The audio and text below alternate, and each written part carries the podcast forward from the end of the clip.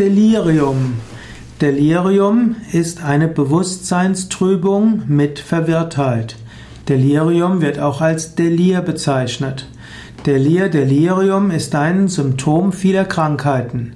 Wer vorübergehend die Orientierung verliert, die Fähigkeit zu logischem Denken verliert und Halluzinationen hat, dem kann man Delirium attestieren.